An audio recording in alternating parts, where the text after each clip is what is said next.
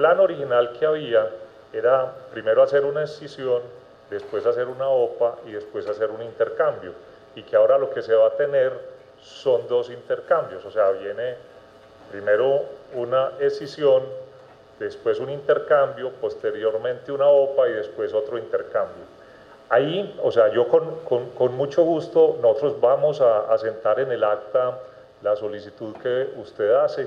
Como entenderá, con más de 9.300 accionistas puede haber 9.000 posiciones distintas, porque cada uno está en, una situación diferente y todas las debemos entender y respetar. Lo otro que tengo que señalar es que hay algunos tiempos que no dependen de, solo de los actores que mencionó, porque todo este proceso debe surtir trámites ante las entidades eh, que hacen la regulación.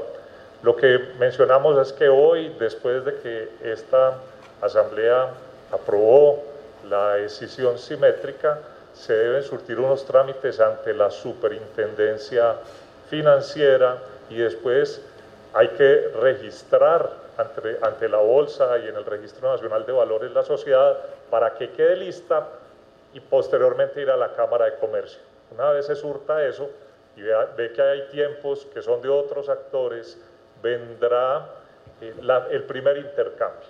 Ese primer intercambio se debe surtir, ahí hay otro trámite para que venga una OPA que debe ser aprobada también.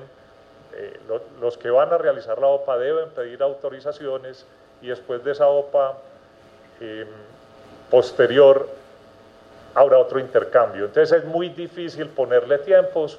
Yo creo que lo más importante es que a usted le quede la claridad del proceso. ¿Sí? Eh, si usted me dice, puede ser este año, yo digo, matemáticamente puede ser este año. Puede ser el año entrante, también puede ser el año entrante. Lo que no puede la administración es prometerle una fecha. Yo creo que lo más importante es que en el acta va a quedar su solicitud y, los terceros, digamos, los, ejecutantes de esa OPA que vendrá al final, tendrán seguramente en consideración esa solicitud que usted hace, pero me imagino que otros accionistas podrán también tener criterios que pueden coincidir o no con eso, pero aquí lo asentamos con todo respeto. No, no puedo poner una fecha específica.